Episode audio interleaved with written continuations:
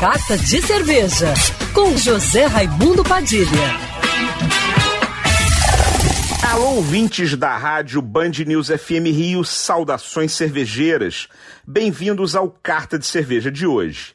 A limitação de ir e vir da quarentena para todos que podem fazer o isolamento social é um desafio que está criando algumas oportunidades de interação online, como as lives e os webinários e outras formas de comunicação online. Uma dessas oportunidades são os cursos EAD, sigla para Ensino à Distância, que já existiam, mas que estão sendo impulsionados nesse momento em que a circulação está muito restrita.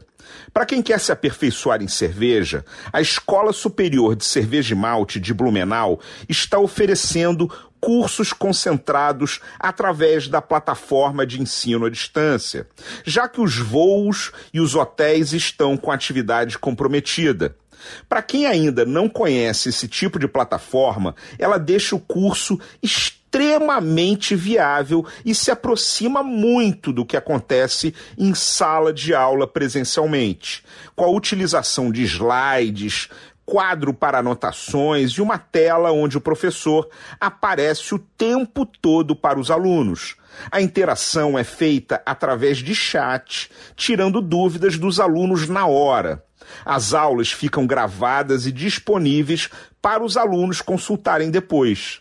Os cursos são da área de sommelieria, aprofundamento em estilos de cerveja e harmonização com cerveja, os dois com carga horária de 20 horas.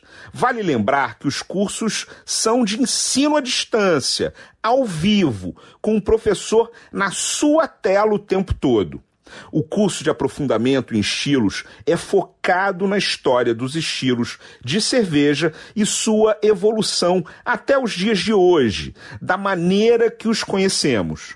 Já o curso de harmonização com cerveja abrange a história da gastronomia através dos tempos e a teoria por trás das combinações entre cerveja e prato. Para mais informações e inscrição, entre no site www.cervejaemalte.com.br. Saudações cervejeiras e para me seguir no Instagram você já sabe, arroba Padilha Sommelier. Quer ouvir essa coluna novamente? É só procurar nas plataformas de streaming de áudio. Conheça mais dos podcasts da Band News FM Rio.